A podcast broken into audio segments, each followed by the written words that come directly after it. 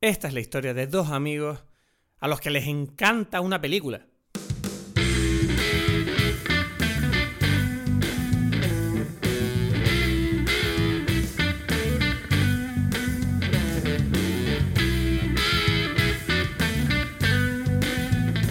Dime, Peli.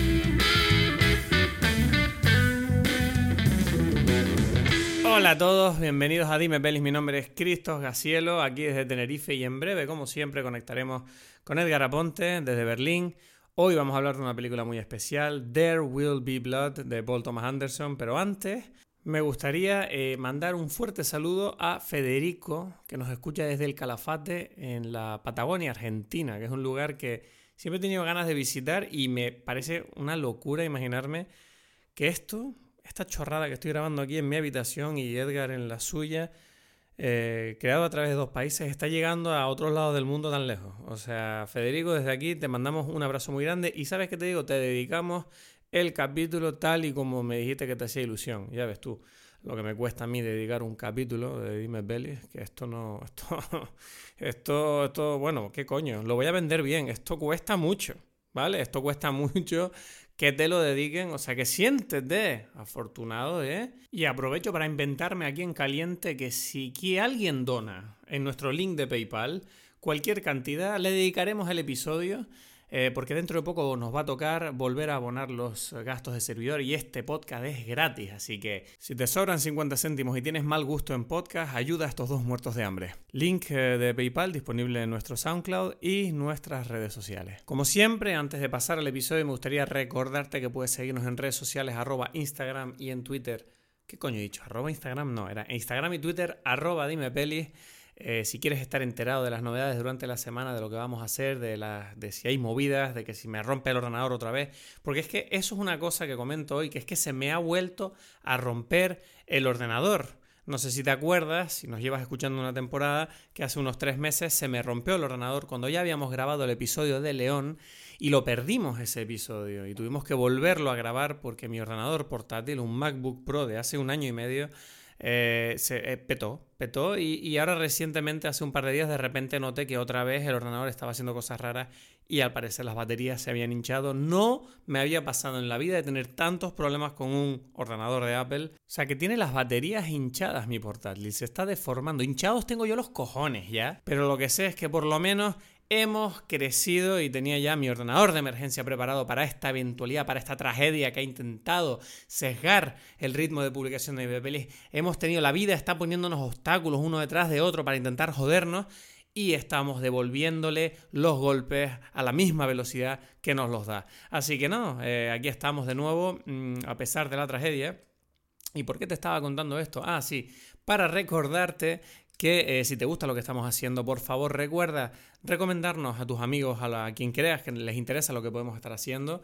Por favor déjanos una review o, un 5 estrellas, donde sea que nos escuches, como si es en el, en el iTunes o si es en Spotify, que no sé si tiene sistema de reviews, o si es en Evox. Por favor, déjanos algún comentario positivo. Ayuda muchísimo que nos compartas en redes sociales si algo te gusta. Estamos trabajando para crecer, estamos cada día somos más, estoy muy contento de ello pero nunca es suficiente, hay que seguir para adelante. No te entretengo más, voy a dejarte con la película de hoy, There Will Be Blood, de Paul Thomas Anderson. Qué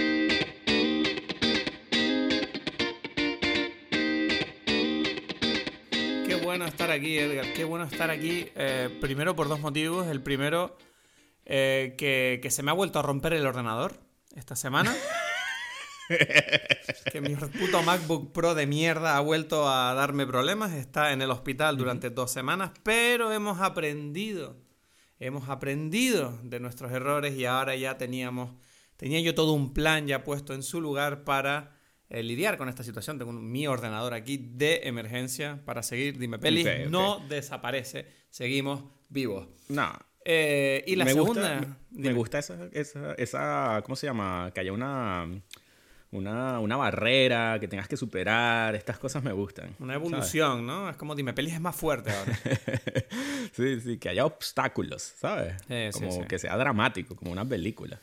Y la segunda cosa por la que estoy muy contento de estar aquí es porque la película de hoy, There Will Be Blood, conocida en España como Pozos de Ambición. ¿Esto qué es? ¿Esto qué es? Me da igual todo, Edgar. De verdad, me volví loco viéndola. Esto es una locura, tengo unas ganas de hablar de esta película. Estoy un poco tenso porque hace un momento eh, leí una crítica negativa de la película y digo, pero este hijo de la gran puta, ¿quién coño es que se atreve a, siquiera atreverse a decir que esto no es increíble? Es una gran película, ¿no? es, increíble, de verdad. O sea, vamos a, vamos a entrar en breve a hablar de ella. Tengo muchas ganas. Eh, cuéntame primero, bueno, no sé, ¿qué tal todo por allí, eh, por Berlín? Está la cosa calentita, ¿no? ¿Tienes calor? ¿o Tengo mucho calor. Tengo, o sea, aquí son 36 grados, aquí tranquilitos, pues, ¿no? En Berlín.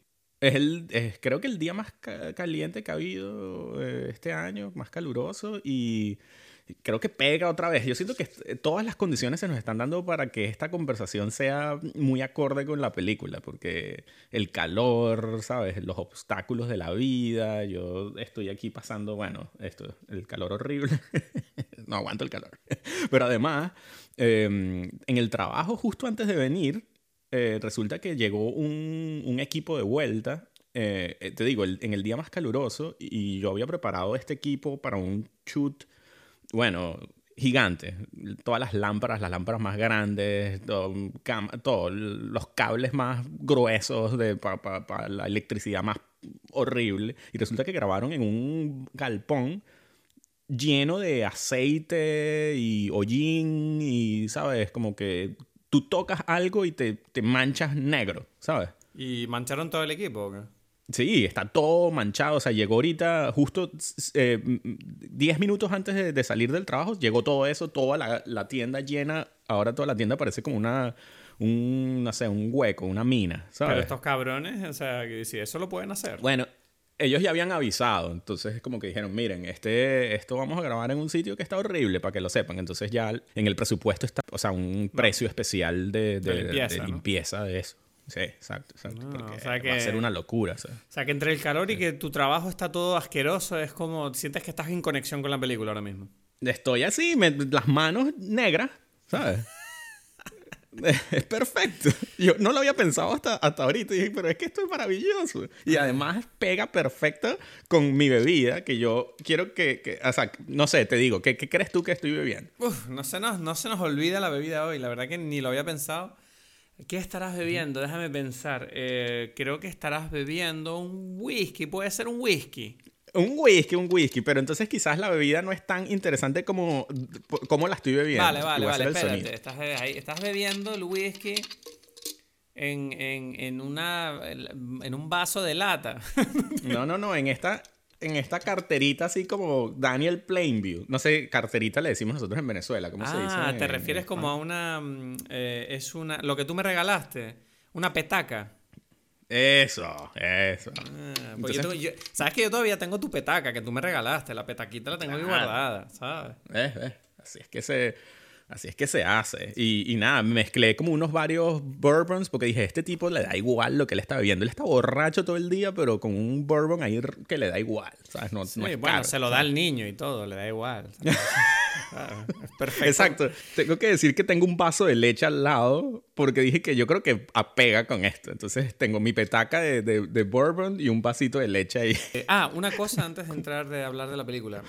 Eh, eh, otra cosa por la que estoy bastante emocionado hoy es decirte que eh, en el episodio anterior yo comenté el hecho de que yo llevaba sin ir al cine desde el 18 de febrero de este año, ¿sabes? Con todo el tema este de la pandemia. Y anuncio, y aquí muy emocionado, que ya tengo mis entradas para ver Tenet dentro de aproximadamente dos semanas. Y no sé, es una fecha que espero que todo el tema este de, del COVID esté como más controladito y, estemos tranquilos porque no sabes la emoción que tengo de volver a una sala de cine.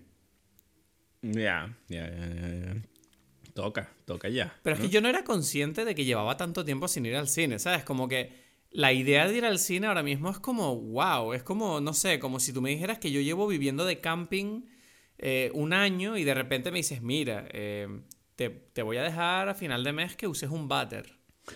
¿Sabes? Y es como, en serio, voy a volver al placer, ¿sabes? De sentir la normalidad. ¿Sabes lo que te digo? Entonces es como que, no sé, ¿tú también tienes tus entradas o no? Todavía no.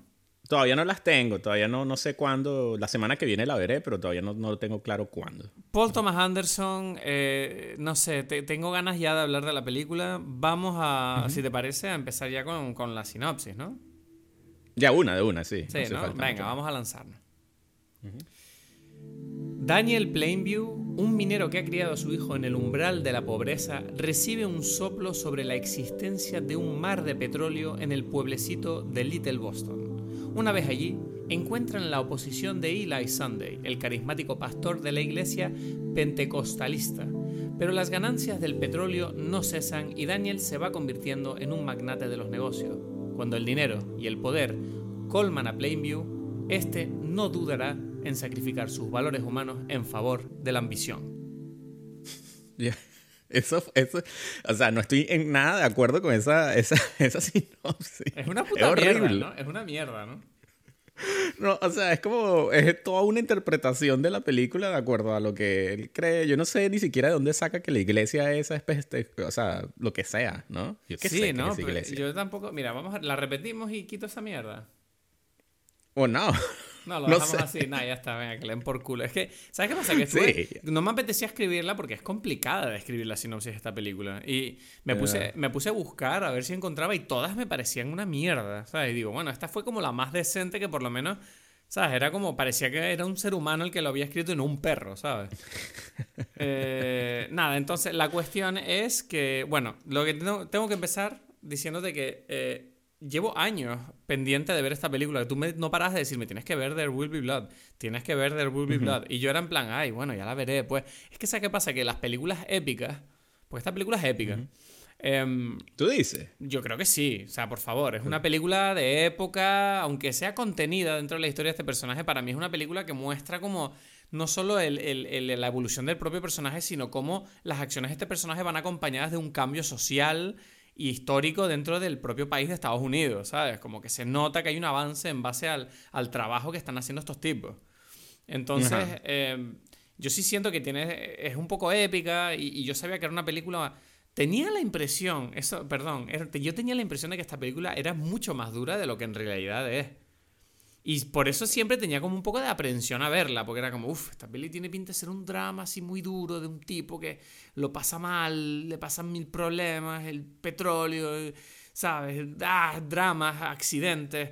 Y es como, bueno, yo viendo la película, yo había momentos que yo sentía que esto era una comedia por momentos. Sí, sí, por Dios, es maravilloso. No, es que es increíble porque porque no hay nada como, o sea, la primera característica que yo sentía de esta película, que lo tengo apuntado aquí, tengo aquí mis notas de a medida que iba viendo la película, y lo primero que apunté fue como, ¿por qué esta tensión constante? Cuando en realidad, o sea, hay una tensión todo el rato, aunque, aunque no haya peleas o gente sangrando, sí que hay una tensión constante, primero por la labor que, que realizan estos tipos, ¿no? Que tú ves que en cualquier momento se pueden morir porque están locos, o sea, el tipo cuando está al principio de la película Está poniendo dinamita él solo en medio de la, ninguna parte. ¿Sabes? Que te pasa cualquier cosa y te mueres. Nadie te, nadie te salva, ¿sabes? y, luego, y luego cuando empieza a trabajar de sacando el petróleo, lo mismo. Es como tú tienes a los tipos ahí fumando, ahí abajo, eh, haciendo cosas con el, el, barro ese, que no sé si es petróleo, creo que era barro nada más. Pero aún así que en cualquier momento se podía romper algo y se caía para abajo y ahí no había ni seguro laboral ni mierda. ¿Sabes? Era como gente haciendo... Paulina y yo estábamos como diciendo, mira, es que la gente antes era como demasiado dura, ¿sabes? Como, este es el trabajo, pues, te baja para abajo. ¿Sabes? No sé, era, es impresionante esa, esa noción de la época, ¿no? De cómo te muestra esta película que, que la gente antes sobrevivía, eh, además, eh, hacia unas ambiciones de, de, tirar para adelante, ¿no? Como, bueno, hay que sacar petróleo para vivir mejor, que es una cosa que él vende mucho como como petrolero, ¿no? Como diciendo, si sacamos este petróleo va a haber mucho dinero y vamos a crear un pueblo aquí. Exacto, exacto, exacto. Sí, sí, sí. Es que... Entonces, no sé. No sé. Dime. ya, es que, es que lo, lo, lo, lo increíble, como dices tú, o sea, las varias... O sea, lo, primero que choca, bueno, porque es los primeros 15 minutos de la película que son simplemente acción, no hay palabra, ¿no? ¿No? Eso es que eso me flipó tanto. Sí. Eso me encantó. Eso, eso, porque simplemente este tipo contra la naturaleza, ¿no? En cierta forma. Es como que la voluntad de este personaje, o sea, esos primeros 15 minutos te, te, te, muestran a este personaje eh, de la forma más clara posible, pero además te dan como que eso que tú estás describiendo, esa sensación de, ok, lo que significa actuar, ¿sabes? con tus acciones, moldear, crear el mundo, ¿no? ¿Sabes? Es como que estoy aquí, esto no es fácil, esto no es como que, ay, escribí una cosita aquí. No, ¿sabes? Es como que el tipo ahí está metido en un hueco, ¿sabes? Eh, picando ahí la tierra, él solo, ¿no? Sin, me fui por allí y abrí un hueco en la tierra, ¿no? ¿Sabes? Para buscar algo. No, y me encanta que yo, no paraba de aplaudir al principio, ¿no? Porque es verdad que cuando un personaje habla en la película por primera vez te choca, ¿sabes? Como, uff, por, uh, mierda, es verdad, ¿sabes? Alguien por fin dice algo. Pero, pero me, creo que es un testamento a cómo Paul Thomas Anderson, eh, o sea, no sé, para mí esta es probablemente su mejor película. Es la que más me gusta de las que he visto de él. Y, y me, me, me, encanta que él tiene esa sobriedad de decir, es que no te voy a explicar quién es este tipo, ni a qué se dedica, ni cuál es la época. Lo único que voy a hacer es te lo voy a enseñar, ¿sabes? Tú lo estás viendo todo el rato. Tú estás viendo quién es este hombre, tú estás viendo lo que está haciendo y, y estás viendo dónde vive, ¿sabes? Y cuál es la época. Básicamente, o sea, a través de imágenes. Es, es maravilloso. O sea, no sé, a mí me me dieron ganas de decir, uff, es que yo quiero hacer esto, es que esto es increíble, de verdad, ¿sabes? y eso, y entonces, claro, él, lo que hace es que muestra, el, como dices tú, las imágenes, pero, pero también lo que muestra son sus acciones, como este tipo con sus acciones te, te, te, eh, eh, o sea, te hace entender que él va a hacer todo por conseguir lo que, o sea, lo que su voluntad quiere, ¿no? Y entonces él está allí y tú dices, este tipo se cae, o sea, por la, por la explosión que hace en el, en el hueco ese, se parte una pierna y está en el medio de la nada y él consigue oro y después, o sea, todo esto te lo muestra en estos 15 minutos sin palabras, como este tipo y que, bueno, se arrastró kilómetros, ¿no? Hasta llegar al primer pueblo que pudo, donde pudo vender esa, ese oro, ¿no? Es que es curioso que ese momento donde tú le ves que él sale con la pierna rota y se empieza a arrastrar por el suelo, ¿no? Que además se lleva las piedras. o sea, que es como...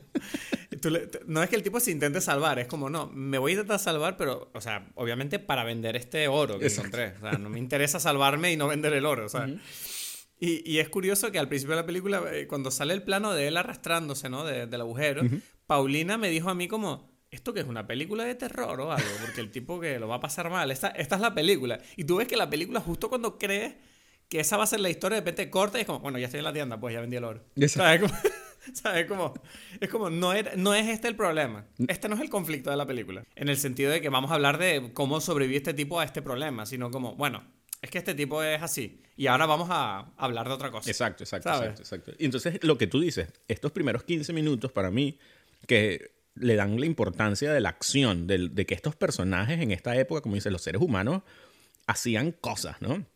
Y, y, y, hmm. después no solamente le da la importancia a la acción, sino que después le da la otra importancia que yo siento que es capital en esta película, que es la palabra.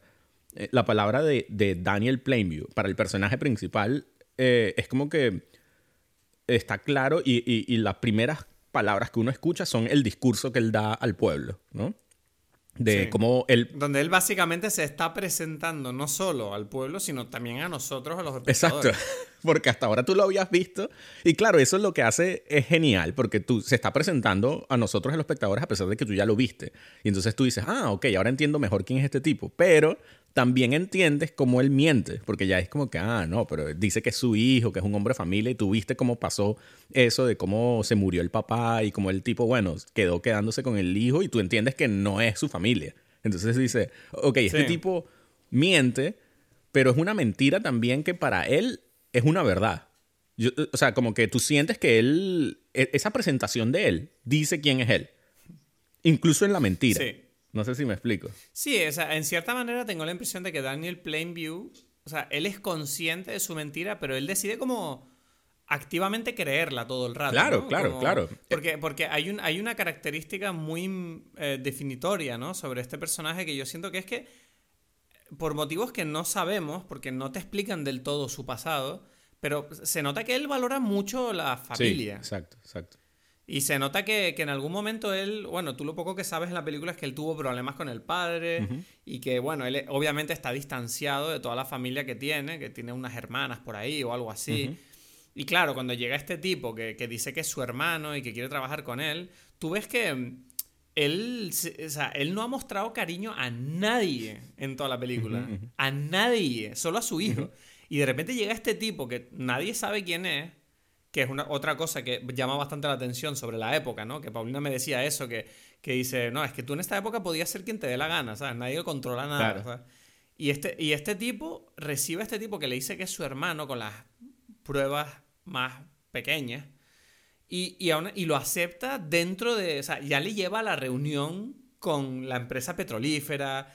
Y lo ves que se convierte como en su mano derecha, ¿sabes? Como este tipo está conmigo, este tipo es mi hermano, ¿sabes? Exacto, exacto. Y es la primera vez, es la primera vez que tú le ves que se vuelve casi vulnerable por momentos de, es que tú eres mi hermano, yo te voy a cuidar. Y cuando descubre que no es su hermano, tú ves como, ¿sabes? Ves como de repente le inunda como ese odio que tiene todo el rato, ¿no? Que la película te, avisa de que hay algo, ¿sabes? Porque esto es una cosa que diré más adelante, pero me encanta la parte donde él descubre que el tipo no es su hermano y aún así el tipo, ¿sabes? Se ve claramente que no es mala persona y que no quiere hacerle daño.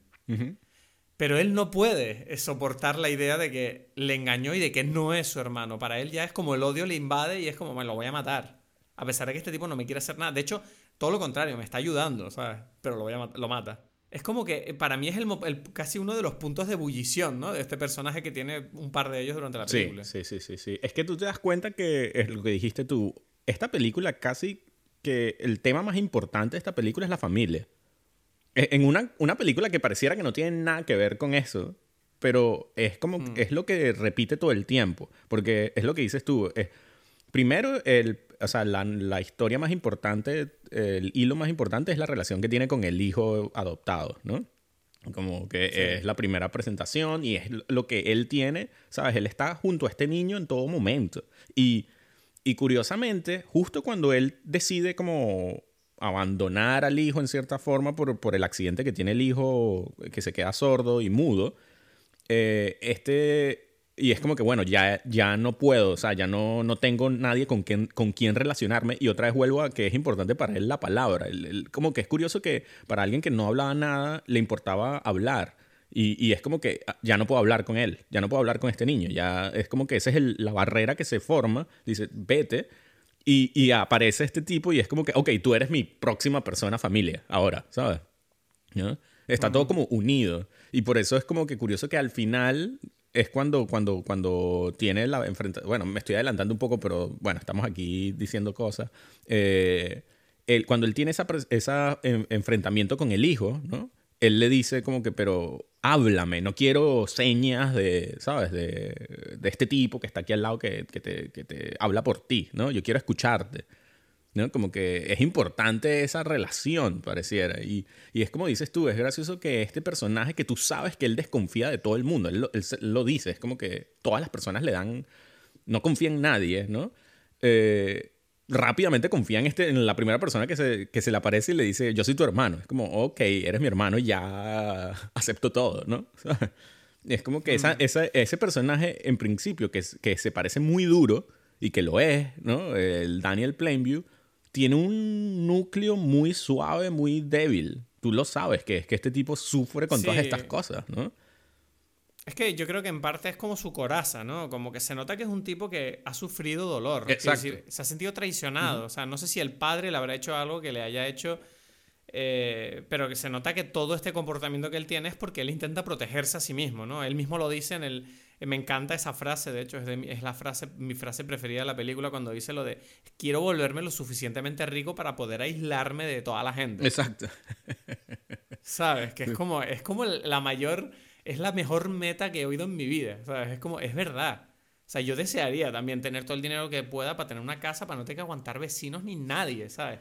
Puedo estar tranquilo. Pero es que él dice. Es la mayor importancia exacto, de mi vida. él dice, ¿cómo, yo, ¿cómo estás tú cuando hablas con el hermano? ¿no? Dice, y, bueno, aquí, con esta gente, ¿sabes? Es como que la forma en que él dice, como esta gente, es como que. Con esta gente.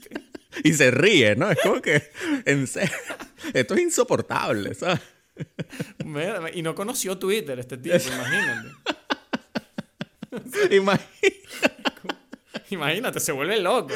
Sí, no, Daniel Plainview en 2020 sería uno de esos que, que tiene una metralleta y mata gente en un centro comercial. Exacto. ¿Sabes? Sí, sí, sí, sí. Pero tengo que decirte, yo cuando vi esta película que estamos hablando ya de, de este personaje, yo recuerdo, yo la vi, creo que la vi solo, recuerdo que estaba en, en Venezuela, en un cine, y fue como medianoche, ¿sabes? Porque dije, yo la quiero ver, me da igual, esta película, yo ya era fan de Paul Thomas Anderson y decía, hay que ver esta película. Y cuando la vi... Tú y yo nos conocíamos cuando salió. No, si esto es el ¿No? 2007. No. Yo no había estado todavía, no había ido para España todavía, estaba en Venezuela. Uh. Yo la vi el día de su estreno eh, en Venezuela, ¿no? Y eso, como cine medianoche, fui yo solo y tal. Y creo que no había, o sea, había muy pocas personas en el cine, ¿sabes? Y, y recuerdo haber salido y fue como la, la primera vez que me pasó esto de... Yo siempre había querido ver películas como... O sea, siempre decía, oye, vi El Padrino, pero la vi después en, en, en DVD, ¿sabes? En mi casa, ¿sabes? Como que yo hubiese querido estar, ver cómo se siente ver una de estas películas que han formado la historia del cine en el cine en su momento, ¿sabes? Como que cómo fue, yo qué sé, incluso cosas como Star Wars, ¿no? Haberla visto en ese momento, sentir qué es esa emoción de, de, de compartir eso con la gente. Y yo recuerdo que cuando salí del cine de ver esta película, sentí eso de decir, acabo de ver una hora, o sea, vi una de estas películas que, que son importantísimas en la historia, ¿no? Y, y estuve allí en su estreno en el cine y estaba yo solo, ¿sabes? Algo así.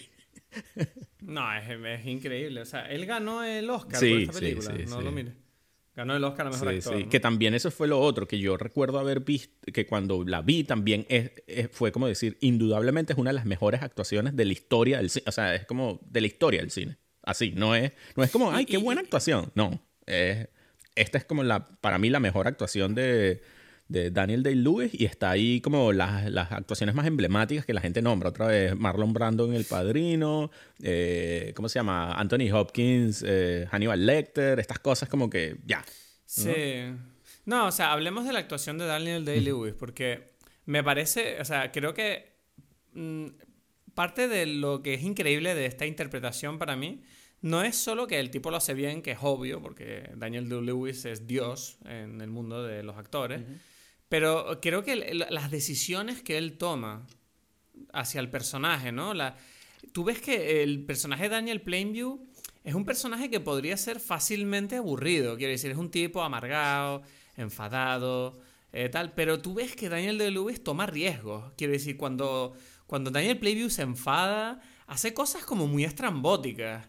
Eh, la forma en que se toma muchas, muchas situaciones o personas, como tú decías antes, ¿no? Como nombra a la gente, o incluso, bueno, indudablemente la escena final de la película donde él básicamente juega, ¿no? Con Eli y, y hasta, hasta como que se convierte en una especie... Hay momentos donde parece una caricatura, ¿no? Cuando se vuelve medio loco explicándole por qué él ya tiene el petróleo que el otro le está ofreciendo, ¿sabes? Y se vuelve hasta como medio loco el tipo, ¿sabes? Sí, Como, además lo que la explicación ¿Sabes? no tiene ningún sentido, ¿sabes? O sea, es como que, Sí, ok, ¿sabes? Si tú tienes un batido y yo tengo un batido y mi pajita llega a tu batido, yo me estoy bebiendo tu batido. O sea, y era como. No sé. me puedo imaginar miles de otras tiempo- metáforas que funcionan mejor que esa. Es como que no sé qué estás diciendo. Sí, pero, pero la cuestión es que tú ves que el, el- el- ¿sabes? Está, eh, Daniel Plainview es un personaje que, que, que tiene momentos de auténtica, yo diría, locura, ¿no? Es un medio psicópata este hombre. Sí. Y, y cuando y tú ves que constantemente él está como bordeando esa locura todo el Sí. rato. Que yo creo que es una cosa, bueno, no solo es una locura, es furia, ¿no? Es esa rabia que él tiene dentro. Sí. Que además la película todo el rato te está recordando con esa música, ¿no? Que siempre tú estás viendo escenas de tipos trabajando y tienes música que parece que, que dice que en cualquier momento va a morir alguien. A pesar de que no se muere nadie. Bueno, que eh, para, para Y- decir, eh, quiero agregar otro tema de otra, como dices tú, otra, eh, no sé, algo que hace que es muy gracioso y muy interesante es cuando él tiene la discusión con el otro petrolero en el restaurante, ¿sabes? Y llega y, y se pone la, Eh, la- Cuando, está con el, cuando está con el hijo y se pone una servilleta en la se cabeza. pone la servilleta en la cabeza para gritarle al tipo que, sí, te dije que yo tenía razón y no me dices qué hacer con mi familia, ¿sabes? Se pone una servilleta en la que... ¿Qué? Yo lo de la servilleta te juro que no lo entendí, la verdad. Dije, ¿qué está haciendo? Es genial. Es como que se vuelve loco. Es que se vuelve No, loco. pero es que Dice, yo "Mira, creo, da pero igual sabes que todo". otra vez creo que es, es importante porque ahí está lo de la familia y lo de la palabra. Es como que su palabra es más importante que su cara, que es todo, ¿sabes? Es como que te lo dije, te Ajá. dije que te iba a joder y te jodí, ¿sabes? Te dije que te iba a quitar la- el, el lado y mira, eres un ridículo. Construí el, el- la, ¿cómo se llama? La tubería. pipeline. Exacto, el pipeline, ¿no? Sí. Entonces, genial. Y bueno, que dijiste también lo de la música. eh, la música es eh, hecha por Johnny Greenwood, el guitarrista de Radiohead, ¿sabes? No, en serio, Sí. no sabía esto. Sí, Johnny Greenwood, eh, bueno, el guitarrista de Radiohead, eh, no sé por qué eh, hizo la música de esta película. O sea, Paul Thomas Anderson creo que lo conocía y le dijo, mira, quisieras hacer esto. Y es como que, pero yo nunca he compuesto música para una película. Además, una película, eh, o sea, ¿por qué me dices esto a mí? ¿Sabes? Como que- Sí, como- yo no soy la persona indicada. Y es como que me imagino que estuviese, estaba muy nervioso porque es como que, ya va, esta película está hecha por Paul Thomas Anderson, pero es eso, es como que qué interesante esto. eh, fotografía por Robert Elwis, Elswit, que es un gran director de fotografía. Hemos hablado ya de otras películas de él. Red la hizo él también y tal. Bueno, la- la- la- los planos de esta película es que de verdad es como es una sacada de polla constante. Yo decía, es que no, de verdad, o sea, era como todo el rato era como ver cuadros, todo el rato estoy viendo cuadros Exacto. y la gente se mueve dentro. Es que esto es increíble. Sí, y, y lo, lo- una cosa que, que, está, que es espectacular de esta película es, es la forma en que los cuadros, como dices tú, eh, es como son tomas, son en realidad son muchas eh, tomas únicas, ¿no? Cada secuencia, cada, cada escena, pero que como la forma en que se mueve son distintos planos, ¿sabes? Pero es un, no hay corte en realidad. Y eso es genial. Es como que es una película que tiene muy pocos planos, pero pareciera que tuviese, eh, o sea, que, que- que tú no lo sientes, porque por la forma en que, en que, en que está, en que esos planos se mueven, ¿no? Entonces, es genial. Y, y después el, el- el director de arte de esta película también es Jack Fisk, que es uno de los directores de arte más emblemáticos también, de películas, o sea, eh, como eh, eh, Mulholland Drive, por ejemplo, también es de él, eh, The Thin Red Line, las películas de, de ¿cómo se llama? Este, Terrence Malick, son de él también, o sea, es como que puros genios, ¿no? O sea, en este momento Paul Thomas Anderson, después de que ya había hecho Boogie Nights y Magnolia, eh, ya estaba como seguro en sí mismo, pero quería, o sea, las primeras películas de él son un poco um, cómo, cómo copiar de una forma eh, muy buena a otros grandes directores. Y esta es la primera película donde sigues, eh, cuando empieza tiene un toquecito para mí muy Stanley Kubrick, ¿no? El sonido, Sí. el Sí, sí, sí, desierto. es muy 2001. Tiene un rollo muy 2001. Exacto, sí. exacto. Y, y, y sí, pero después tú notas como que, ok, pero esta película no es una película de Stanley Kubrick, es una película de este tipo, pues, ¿sabes? Para mí en esta película se gradúa él como, como, un, como un artista con su Un propia autor, individualidad. ibas a decir. Dilo bien. Un autor. Un autor, pero también como artista. O sea, es las dos, es como con su propia personalidad, con su propia energía, eh, con su propio mundo interior, interno, ¿no? No sé. eh, es, es una...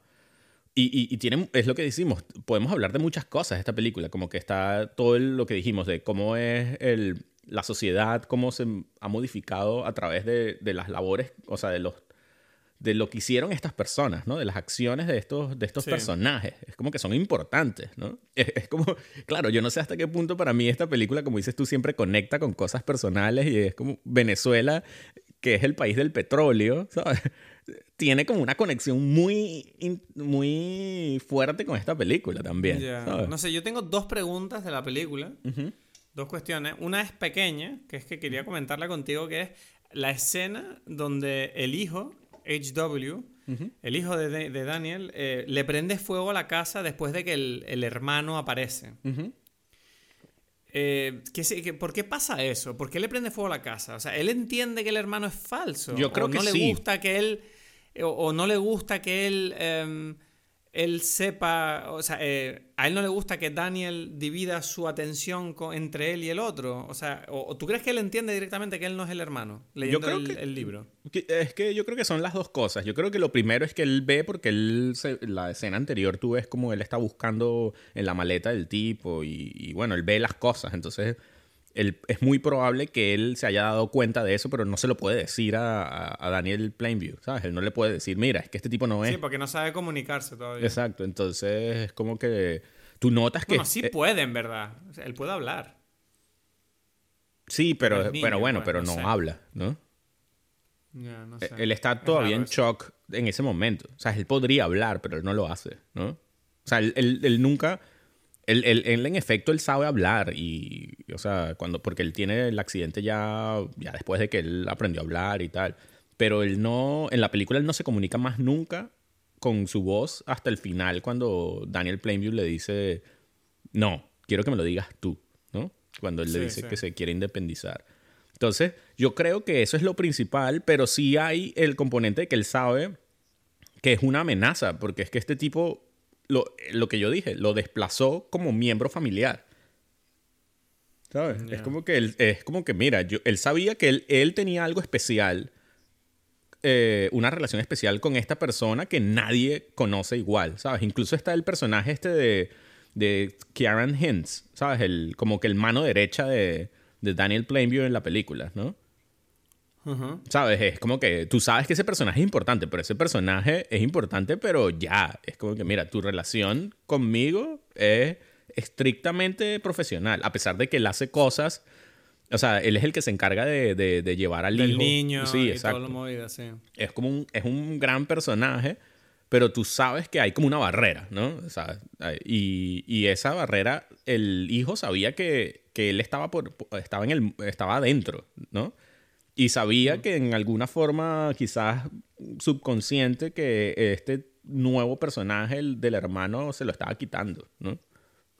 Ya, bueno. Y la otra pregunta que tengo entonces, que para mí es una de las que toca uno de los palos grandes de la película, uno de los palos principales. Eh, o sea, Eli y Paul Sunday eh, son la misma persona. No, ¿O no lo dos son. personas? No, no lo son. Vale. Tú sabes que eso siento yo. Yo sé, a que- ver, escúchame, Ajá, escúchame. perdón, perdón. Yo entiendo, yo, yo sé que no son la misma persona de forma canónica, porque lo he buscado y lo he leído, pero yo tenía la duda viendo la película. Sí. Porque ayer lo estuve hablando con, con- con un amigo, ¿no? Y él me comentaba que a él le encanta la película también.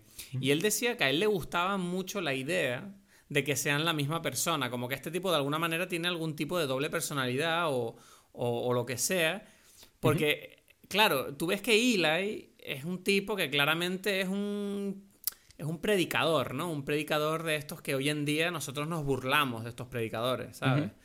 Es un predicador que, que- que siempre tiene como un tono de fraude, que de hecho el personaje de Daniel Plainview lo odia por eso, porque no lo soporta, no soporta a este tipo, no soporta la religión en sí, parece, por algún motivo, pero especialmente siento que no soporta a Eli porque él ve que es un vendehumo que se dedica a, a- a eso, a engañar a la gente, ¿no? Y, y por eso no le permiten eh, eh, bendecir su, su pozo ni nada, porque es como, mira, tú no vas a jugar, o sea, tú no, no, tú no vas, esto es un juego de poderes aquí y tú no me vas a ganar en esta mierda.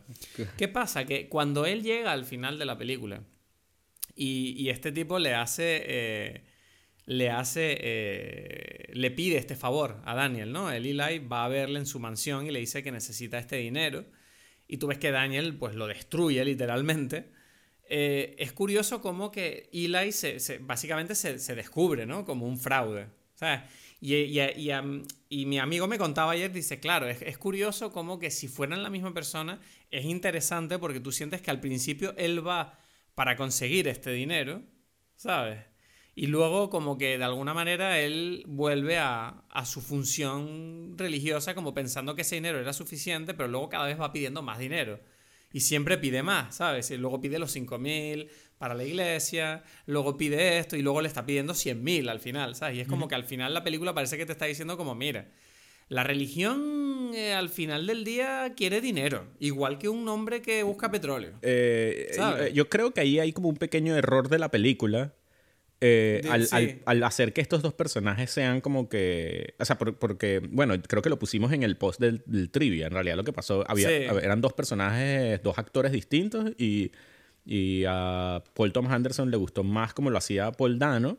Y dijo como que. "Uf, Bueno, más que nada, yo leí, porque yo lo investigué y al parecer el, el actor que estaba en el otro papel, que se llamaba eh, mm, O'Neill, no me acuerdo qué, o sea, se llamaba O'Neill o algo así, el tipo al parecer como que grabaron con él como una semana o dos y como que no había química, Exacto, ¿sabes? no. Como que el tipo, el tipo no estaba cómodo y no trabajaban a gusto y al final como que el, el- de mutuo acuerdo, no fue ningún problema, pero sí que de mutuo acuerdo dijeron, mira, no está funcionando esto, prefiero, eh, ¿sabes? Te vamos a sustituir. Y el, otro tipo, y el otro tipo le dijo, sí, sí. O sea, no, yo tampoco estoy a gusto, no estoy trabajando bien. ¿Qué pasa? Que, claro, como a él le gustó mucho como lo hizo Paul Dano, el papel de Paul, que era pequeñito, se le ocurrió la idea de decir, bueno, pues vamos a hacer que estos personajes sean gemelos y tú vas a interpretar el otro papel. Pero claro, le avisó, le avisó cuatro días antes de empezar a volver a rodar las escenas con Daniel Day-Lewis, ¿no? Y claro, Paul Dano yo creo que, eh, o sea, pasa de hacer un papel que era un, secundario, muy secundario, que era como, seguramente eso se rodó en un día, ¿sabes? a, a, de repente tener que ser coprotagonista, literalmente, de la película, ¿sabes? Y es como, wow, y tuvo cuatro días para prepararse el papel y hace un papel increíble. Sí, sí, sí. O sea, es ponerse a la altura ahí de, Daniel Day-Lewis, pues, ¿no? Y eso es que tú imaginas, yo me hago caquita. O sea, tú me dices a mí, eh, mira, me gusta mucho cómo actúas. Yo, ay, muchas gracias. Mira, dentro de cuatro días, ¿quieres grabar toda la película con Daniel Day-Lewis? Y tú en plan, ¿what? O sea, sí, sí, sí, Pero, eh, pero, pero... Caquita, exacto, no, es que es un reto allí al que, al que Paul Dano se, se, le, se enfrentó y le ganó, ¿no? Porque imagínate. Yo no sé si le gana. No, no, me refiero a que le ganó, le ganó al reto, porque él sí se, se para de pie y se ah. pone enfrente de, Daniel Day-Lewis y nadie siente que. a, mí, a, mí, me encanta que él dice que, que cuando actúas con Daniel Day-Lewis, él dice que había momentos que él tenía mucho miedo. Claro. En la escena final, porque, porque él dice, claro, tú lees el guion y te lo puedes imaginar como quieras, pero tú no sabes qué es lo que va a hacer Daniel. Claro, claro, claro. ¿Sabes? Y es como en el guion no está Daniel. Daniel está delante tuya y él dice que cuando le explica lo del batido y todo, él estaba de verdad asustado, como él no sabía que, podía pasar en cualquier momento. Igual le mete un bofetón o algo. ¿sabes? Él, no está, él dice que tenía auténtico miedo en esa escena. Y me parece, se, se nota. Y, y, por eso, pero lo que, a, lo que, a lo que voy es que eh, a nivel interpretativo está, o sea, está a la altura, pues, ¿sabes? Lo, lo logra, ¿sabes? Está, no, no, no hay un desbalance allí. Dice que, ay, este tipo, este pobre actor, actorcito allí, ¿sabes? Enfrente de Daniel Day-Lewis. No, es como que la película gana con, con, con, este tipo. Sí, pero eh, sigo pensando que es un poco raro cómo introducen el personaje de Paul y luego no lo vuelven a nombrar en ningún momento ni a explicar por qué no vuelve a aparecer. No, por eso te digo, es que yo creo que eso es como, sí quedó como medio, medio mal. Para una película que es tan casi perfecta, eso es lo que, porque yo recuerdo que las primeras veces que, la primera vez que la vi, a mí me pasó eso de que eso, lo que tú estás diciendo es como que, pero ya va, eh, ¿en qué momento va a decirle este tipo que, eso, y que mira, tú eres un loco, que tienes doble personalidad o algo, ¿sabes? Como que yo sentía que había como que eso era formaba parte de la trama, ¿sabes? Y después me di mm, cuenta también. por, eso tenía, por eso tenía la duda. Exacto, sí, sí. Y yo siento que, que, es como medio un problema. Ahora, con respecto a lo que tú dijiste, eh, de, de, que de este personaje, yo digo que pasan varias cosas. Yo creo que es importante que, que son hermanos, porque yo siento que este personaje es importante por un lado que sea hermano de Paul, no que sea la misma persona, porque es otra vez el tema familiar. Y es algo que, que, sirve como espejo a otra vez la relación con, de, Daniel Plainview con su supuesto hermano, ¿no? Y es porque, porque es eso, es como que el hermano de, o sea, el hermano Paul en, eh, fue el que vendió la cosa, ¿no? Y, y, cuando tú dices lo del dinero, es curioso porque es lo que le dice Daniel Plainview al final y que mira, tu hermano fue el inteligente, tu hermano recibió mi dinero y le di una miseria, pero él sí lo recibió, ¿sabes? A él sí lo porque porque Daniel Plainview no le da nada a, Eli. Él le promete cosas y no le paga ni una sola vez, que es el tema de, Eli que dice, pero pero cuando me vas a pagar? Tú me dijiste. pero sí le compró, pero no le compró las tierras, sí le compró las tierras. No, las no, las tierras, pero él dijo, las tierras además con 5 mil eh, dólares para, el, para la iglesia. Y le dice, ok, ese es el deal. Y él nunca le paga eso. Y es como que eh, Eli siempre está como que, mira, recuerda que me dé 5 mil y que sí, sí. Y nunca se los paga. Y él le dice, bueno... Pero ¿por qué no se los paga? Porque yo pensaba que como hombre de negocios él debía de... ¿Sabes? No me parece... No me pega con Daniel Plainview ser un, un tramposo. No, no, pero es que ese es el tema. Él nunca, eso está ahí durante la película, es que él se lo reclama y, y eso es como que se lo está reclamando y es como que no. Y, y lo que tú dices, ese odio que tiene no es, o sea, no es tanto porque sea la iglesia, sino porque es otra vez la palabra, es como es un charlatán y es el espejo de él. Es como, es lo mismo, es como, como él es el, el tipo que habla y vende su, su producto al pueblo, ¿sabes? y que, que él sabe que es mentira, ¿no? Porque él sabe que no es un hombre de familia, él sabe que cuando él dice, no, van a venir todos los, mis trabajadores, todos con sus familias, y tú ves ese plano y son todos ellos, estos hombres solos, no, no hay una familia allí. Eso es verdad, sí. Entonces es como que, ok, este tipo está mintiendo, pero él se lo cree, porque él sí, él sí siente esta relación de familia, él cree que es importante la familia y todo eso, y él, él vive como si esto es muy importante y tú sabes que para él es importante, pero, pero es como que, hmm, él, es una, una verdad que él no quiere ver, él no quiere ver que él ha separado a toda la gente de él. Entonces, este tipo, Eli, es otra vez parecido a él. Y eso es lo que le molesta a él. Es como esa cuestión de este tipo aquí que, que es mentira. Entonces, justamente donde se enfrentan es esa, en esa donde ambos se quieren, quieren mostrarle la verdad al otro, ¿no? Es como que la primera, eh, bueno, no, no la primera, pero la escena más fuerte de, en, el que, en la que Eli ejerce su, su poder y es, y es capaz de meter la verdad, o sea, de enseñarle la verdad a, a Daniel Plainview, es la escena del bautizo. Que es genial, ¿no? ¿Sabes? La, escena del bautizo donde él dice, ok, yo, vamos a, o sea, el, el, tipo este que era el último que no había vendido su tierra, le dice, ok, yo acepto vender mi tierra. No, no, sé cuál es, sé cuál es la escena. Exacto, exacto. Bueno, da igual, da igual. Entonces es como que él va... El bautizo es increíble. Esa escena es increíble porque, eh, porque además el punto es ese, es como que él le dice muchas cosas, como que él, tú ves que Eli lo está forzando a, a, a molestarse, pero, pero para Daniel Premio lo más importante es hacer la tubería, entonces le da igual, le da igual, es como que lo que sea, pero no le da igual una cosa, y es decir, eh, di que abandonaste a tu hijo, ¿sabes?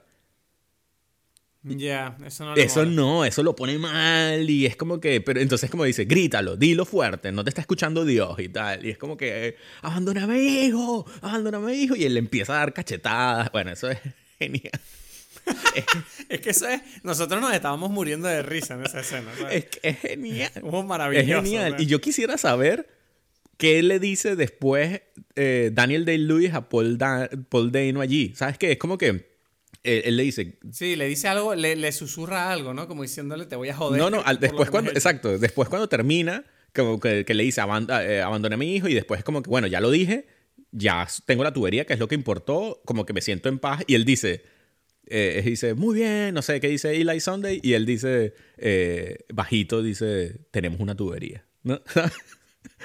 y después se levanta y, Ah, es verdad que lo dice además delante de lo todo dice, el mundo, pero lo dice así como calladito, pues, como que nadie lo escucha, pues. Sí, sí, lo dice como bien, bien. y buenísimo. Y él después se para y le da la mano a, Eli y le dice algo, pero eso no se escucha, ¿sabes? La cámara está lejos. Y es como que no se sabe si eso fue Daniel Day-Lewis diciéndole algo a Paul Dano que me cacheteaste, te vi, ¿sabes? Como que, o yo qué sé, ¿no?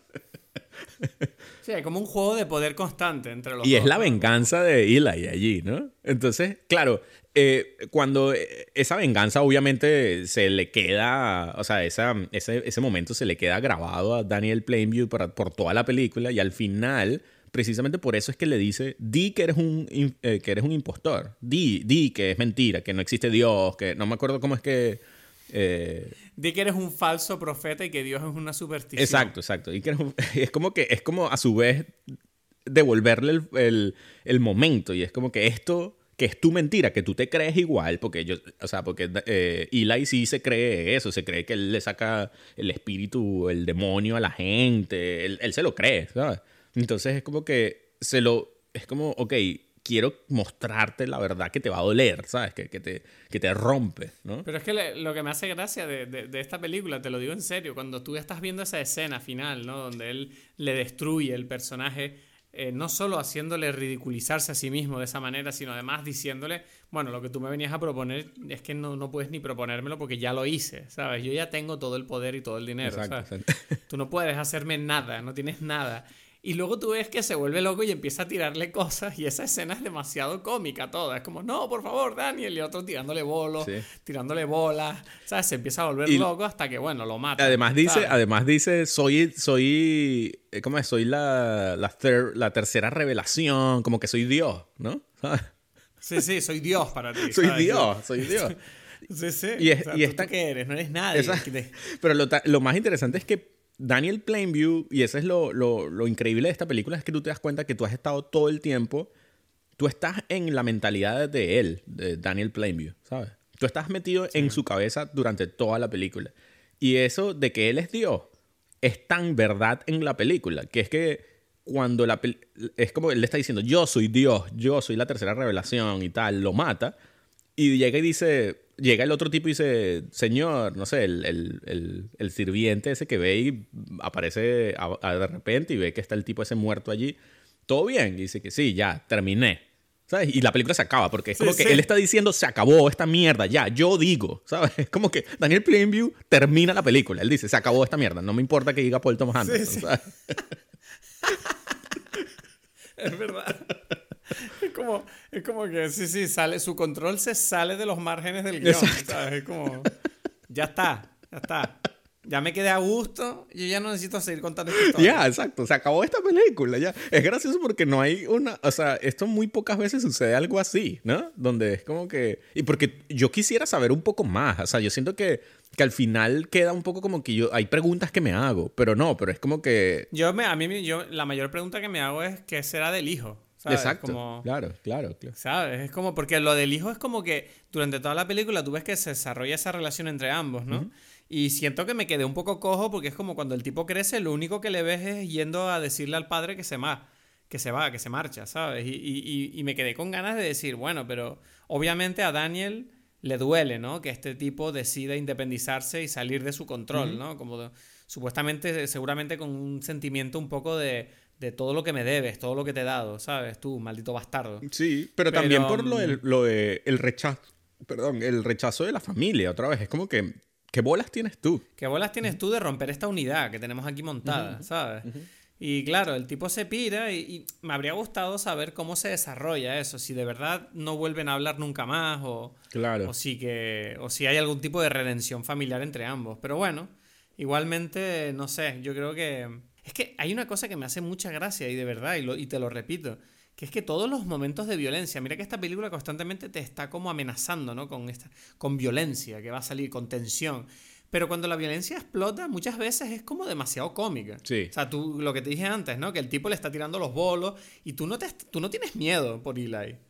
¿Sabes? Simplemente el tipo se muere y lo, lo mata y es horrible. Pero no, es, no da miedo, ¿sabes? No es, vi- es violento, pero es gracioso. Y cuando le pegan el barro es igual, ¿sabes? Es como cuando el tipo le va a pedir el dinero, Eli, los 5 mil dólares esos por la iglesia, y el tipo se da la vuelta y dice, ¿qué? Y le empieza a meter cachetadas y lo tira al suelo y le empieza a poner barro en la cara. Y es como de risa, ¿sabes? Claro, Como, ¿qué es que es más humillación que, que violencia, ¿no? Es como una violencia que está Exacto. conectada con humillar a la otra persona, que es lo importante, porque es como que ellos están conectados a nivel ideológico, a pesar de que se supone que no, ¿no? Pero es eso, es como... Claro, porque, porque es una lucha de ambiciones, ¿no? Como, como se llama la película, ¿no? Pozos de ambición. Sí, sí, sí. ¿eh? Es que la única forma que tú puedes destruir la ambición de alguien es humillándolo por completo. Y entonces, claro, me encanta que toda la película siempre surge eso, ¿no? Me, me fascina también la escena donde explota el pozo al principio y tú ves que él salva, a- obviamente a él le importa HW y él va a salvarlo, ¿no? Claro, claro. Pero enseguida tú ves que él lo salva, pero al mismo tiempo él es incapaz de mantener la atención en el niño, sino que se preocupa por decir, wow, mira esto que hemos encontrado mucho petróleo. ¿Sabes? Y el tipo está como loco con el tema. Que hasta Sí. el, el amigo le dice, oye, ¿y tu hijo cómo está? Y dice, no, no, no, está mal. Eh, claro, claro. Y el otro se queda así mirándolo y dice, bueno, voy, voy a ver cómo está, ¿sabes? Exacto, y el otro sí. se queda mirando el petróleo, ¿sabes? Y dice, Sí. wow. Pero yo, pero yo creo que ahí es donde se nota más. Yo esta vez es la vez donde yo he sentido más la fragilidad de Daniel Plainview. O sea, yo siempre había pensado que el tipo era como que, mierda, este tipo le importa más el petróleo que, que, el hijo. Y yo siento, esta vez que la vi, yo siento que él no le... Es como que él, está, él se dio cuenta, porque él dice, está mal. O sea, es como que esto, esto está muy mal. Pero él siente, es como que, ok, estoy, me siento tan mal que necesito como algo que me suba, ¿sabes? Y esto que está pasando aquí me gusta. Esto, o sea, es como que voy a, voy a poner, voy a hacer el esfuerzo en emocionarme más con esta situación y no voy a pararle a lo otro, ¿sabes? Es como una, una forma de él de sentirse, de hacerse sentir mejor, ¿sabes? Te entiendo. Sí, puede estar, sí, tiene bastante Así, sentido. así lo sentí esta No. vez. Es como que, porque es eso, él está súper consciente de eso, pero es como, ok, esto es algo que, que va a estar mal y que no voy a poder hacer nada. Y tú te das cuenta que es eso, es su incapacidad de, de- que no puede hacer nada al respecto. Es cuando, cuando el niño está como que haciendo estos, estos sonidos para ver si él puede escuchar, como, y es como que él le dice, ya, déjalo. Y es como que, o sea, es estúpido decirlo, ¿sabes? Es como, pero, pero Daniel Plainview le dice, ya, cállate, ya, ¿sabes? Y es como que, y que mira, no va a pasar eso, ¿sabes? Es como que... No sé. Y, y, eso me parece, esa, esa impotencia que tiene él ante ese problema, que es lo que él siente con todas las cosas, es lo que a él le afecta, es como sentirse impotente. Y es como que no, no voy a sentirme impotente. Que es lo que al principio de la película solamente hay, o sea, en ese momento donde no hay palabras, eh, solamente hay una palabra, ¿no? Que es el cuando él se cae y se revienta la pierna. Sí. Y dice, no, no. No, y es como que es que no, porque no puedo sentir. Esta impotencia le da tanta como que fuerza, ¿sabes? Es como que, no, yo no me voy a quedar aquí ni que quiera, ¿sabes? Y es como que, wow, qué fuerza de voluntad tiene este tipo, ¿no? Es como que la impotencia le hace todo lo contrario, lo hace como que ponerse súper potente, ¿no? No, y lo que me. Eh, ¿No sientes que esta película en parte te está contando, ¿no? Un poco como... Yo siento que cuando acaba la película lo que acabas de presenciar es eso, ¿no? Como cómo eh, se están empezando a formar las piezas de una oligarquía que va a durar para siempre, ¿no? O sea, quiero decir... Eh, yo, yo, en cierta manera conecto mucho esta película con Succession, porque siento que este tipo es como el antepasado de las familias como las de Succession. ¿Sabes lo que te digo? como esos tipos hechos a sí mismos, ¿no? Americanos. Eh, el tipo se volvió loco, se hizo millonario y ahora él controla el país. Claro. sí, bueno, y, tú lo ves en la relación que él tiene con los otros petroleros, ¿no? ¿Sabes? Que, sí, que es muy, muy, muy bélica. Sí, esa competencia, como él dice, es que yo tengo una competencia, pero con él mismo, ¿sabes? Y es lo que yo creo, es esa competencia con, no puedo sentirme débil, no puedo sentirme eh, mal, ¿sabes? Es lo que él dice, es como que no puedo serlo, ¿sabes? él, él, sabe que eso está dentro de él. Y es como que toda la pelea que tiene con respecto a eso. Y por eso es como que quizás ahorita que lo estamos hablando, esa necesidad que él tiene de la familia, porque la familia lo, le da poder, ¿sabes? ¿No? Es como, como, como... Sí, porque compañía, compañía no le hace falta, tengo la impresión. No, tú no lo ves nunca con una mujer, ¿sabes? Hmm. Es como que no. Eh, incluso el, hermano dice así como que vamos y, buscamos unas mujeres y tal. Y es como que tú, no sabes si este tipo tiene un interés en, una compañera, un compañero, en algo. No, es como familia, ¿sabes? Y por eso la película, el nombre de There Will Be Blood tiene que ver con eso, con, que, es que, que yo necesito la, sangre de la familia, ¿no? ¿Sabes? No sé, yo te digo una cosa. Dime, dime. Y, quería decir, porque, porque yo creo que es importante eh, la razón por la que yo creo que él mata a Eli al final. Es, yo no sé si tú, si tú, si tú lo, lo pillaste, pero claro, como el hecho de que el, hijo de él se casa con la hija, o sea, con la hermana de Eli, ¿no? Sí. Ellos son cuñados, ellos son hermanos de eh, políticos. Pues. Ah, claro, claro. Se me había olvidado Claro, claro. Yo, no había entendido por qué Eli seguía siendo tan cercano con él después de tanto tiempo, pero claro, es que son familia política. Claro, y entonces él le dice, Eli le dice, bueno, nosotros somos hermanos. Él le dice todo el tiempo somos hermanos. Y claro, al comienzo de las primeras veces que yo vi esta película, yo pensaba que él, se, él lo estaba hablando como, como iglesia, ¿sabes? Como hermano, ¿sabes? Como término religioso, pero no, él lo está diciendo término real, de que, mira, nosotros somos hermanos, ¿sabes? Como cuñado, brother-in-law. Y, lo, y, lo mata. y claro, pero es que yo siento que lo mata por eso. ¿Entiendes? Es como que. Eh, es como que, mira, yo, este hermano farsante, lo maté. A mi hijo lo estoy matando simbólicamente porque en el momento en que él se fue, él dijo: Mira, la imagen. Mira, tú eres un hijo mío solamente por imagen y tú estás destruyendo esa imagen. Entonces, ah. ya no eres mi hijo, ¿sabes? Y vienes tú a decir que eres Decirme que eres mi familia. Exacto, es que mira, es que eres un... O sea, te voy a matar, porque es que no, ¿sabes? Yo no quiero esta familia, ¿sabes? No, exacto. Eres un idiota, ¿sabes? Es como que no. Estoy seguro de que más de uno entendemos perfectamente ese sentimiento de, mira, yo no quiero esto, yo no quiero esta familia. ahí todos tenemos ese miembro familiar que nos encantaría matarlo en una bolera. Ay, Dios. No sé. Es que de verdad, es que está, es, increíble esta película. A mí... Te digo de verdad que me, Y además, lo que más me parece curioso es que, como todas las películas de Paul Thomas Anderson, es bastante larga. Pero se me hizo corta. Sí, sí, totalmente, ¿no? Es que tú estás metido en la cabeza de este tipo. Es un trance la película. Es como te metes y estás con él, ¿sabes? y vives todo. Además me parece, me llama mucho la atención cómo, ¿sabes? Como la película te mete dentro de, de su cabeza en ese punto de, de tensión constante. Yo siempre tenía la impresión de que iba a pasarle algo malo a Daniel, ¿sabes? Como que algo le iba a pasar a este tipo que no iba a ir bien, ¿sabes? Como cuando no compró la tierra. Claro, pero es su paranoia, pues. Claro, y tú estás metido en su paranoia y tú ves que al final todo le sale bien, en verdad. Él gana. Pero aún así no se siente es una puta victoria. Ahora que lo dices es muy interesante porque es una historia en realidad de una... De éxito. Es una historia de éxito. Sí. es Pero- una- pero tú no lo sientes, Pero tú la porque vives este- como si fuera una tragedia. Esa-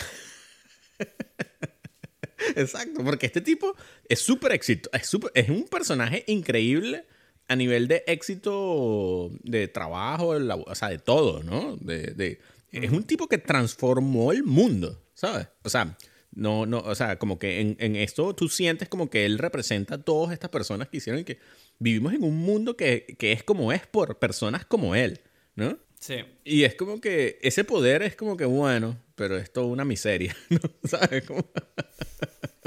Eh, es Sí, súper... sí, como ya tú, está, ese- tú lo ves que está en su casa solo diciendo, bueno, Disparando allí en su mansión gigante, disparándole a las cosas que tiene que le da igual. ¿eso qué cojones era eso?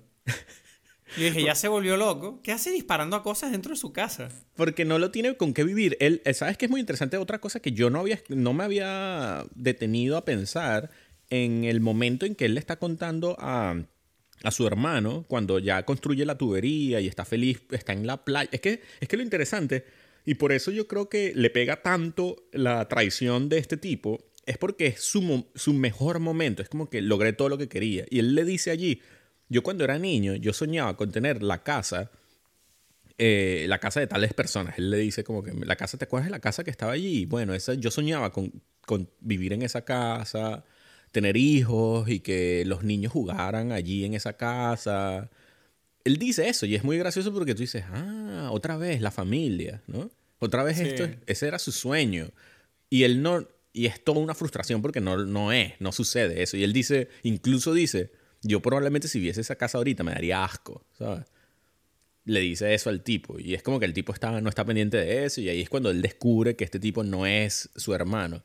Y... Claro, porque no, no pasaría ese comentario por alto. Exacto, exacto. Y entonces, eh, él allí, tú te das cuenta de que esa, su, su momento más alto, donde él podría haber construido su casa y su familia, no tiene nada de eso. Y, y no solamente no tiene, sino lo único que había es este hermano y este hermano ahí en ese momento no se da cuenta. Por eso lo frustra y es como, te va a matar, porque es como que esta vida es una mierda.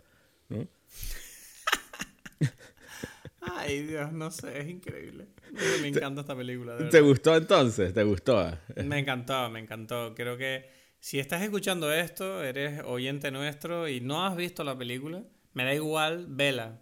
Si la has visto, vuélvela a ver. Es incre- de verdad, esta película es una maravilla que merece ser puesta en el Olimpo de las mejores cosas que se han hecho en el cine en toda su historia. O sea, estoy alucinado y creo y a Paul Thomas Anderson después de esta película lo tengo puesto en un nuevo altar, que es como Wow. O sea, lo único que no me gusta de Paul Thomas Anderson, la verdad es que siento que a nivel de montaje sus películas podrían beneficiarse de un poquito más menos de metraje, pero aún así no me quejo porque como dije antes, esta película no se me hizo larga, o sea que recomendadísima para mí esta película es una obra maestra. Sí, total, total. No, es que... ah, después hablaremos de las, que, de las siguientes que no hemos hablado de él, que no, has- que no has visto Mm. tampoco. ¿Tienes alguna recomendación para ir eh, cerrando este Sí, episodio? yo tengo una recomendación y es la Dime. serie eh, I Love Dick. ¿La has visto? Eh, no, pero la hablamos tú y yo el otro día, me comentaste un poco y tengo ganas de verla ahora. Sí, sí, sí. Esta película, este, me la recomendaron, me la recomendaron varias personas. Ah, es una película, no es una serie. Sí, mentira, es una serie. Bueno, es, un li- es, un- es una serie basada en un libro, ¿no? Y, Vale. y, y me tiene, no la he visto completa, entonces no sé si al final, no sé, no es tan interesante, pero, pero los primeros cuatro o cinco capítulos me, me encantan. Siento que es difícil, o sea, no hay nada, no puedo compararlo con nada, y eso es lo que más me gusta, ¿no? ¿Sabes? Como... Bueno, pues I Love Dick. ¿Pero qué es? ¿Una comedia? ¿Un drama? ¿Qué es? Mm, Es una comedia, pero me tiene muy tenso. Bueno, bueno. ¿Sabes? Bueno, no sé, pues, como por ejemplo Meet the ¿Dónde, se- Parents do- es dónde una- la estás viendo? en Amazon, es una serie de Amazon. Amazon, ok.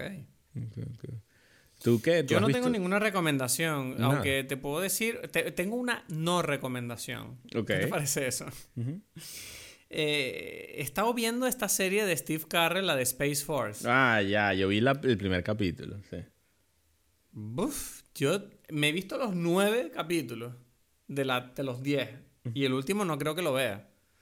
De verdad que es rarísima esta serie, porque es como una serie, es una... No tiene gracia ninguna. No. O sea, no tiene... O sea, me llamó la atención porque yo pensaba, digo, bueno, es una serie que claramente está intentando crecer, ir hacia algún sitio. Y me llama la atención que me comí toda la serie como confiando, ¿sabes? Como, bueno, en- en algún momento esto mejorará, ¿sabes? Seguro que mejore. Y tú, no, no mejora, es toda una... es bastante mala. O sea, me llama mucho la atención cómo toda la, toda la serie está grabada bien, eh, las decisiones artísticas son un poco raras, los guiones son... los chistes son muy flojos. Y, y- y siento que es raro, ¿sabes? Porque siento que es como de esas series que se hacen cuando hay demasiado dinero, que se le da luz verde a proyectos con facilidad. Sí. Y, y siento que esta serie es un poco eso, que es como, bueno, esto va a estar bien. Sale Steve Carell, está John Malkovich, Space Force, nos reímos un poquito de Trump, va a estar bien. Y es como, no, no está bien, es, una- es todo mal. Ya, ya, sí, yo, lo que, yo vi el primer capítulo y me más o menos pensé, uff, esto como que eh, no pinta bien. Pues nada, eh, vamos a cerrar ya, que el ordenador este de emergencia yo no sé si va a aguantar mucho más. Ok, ok, cerremos. Bueno, ese ha sido el episodio 40 de Dime Pelis, There Will Be Blood. Cuéntanos qué te ha parecido la película, qué te ha parecido el episodio por redes sociales, Instagram, Twitter, arroba Dime Pelis. Comparte esto con tus amigos si te gusta y bueno, recuerda que la semana que viene nos vemos de nuevo aquí, en Dime.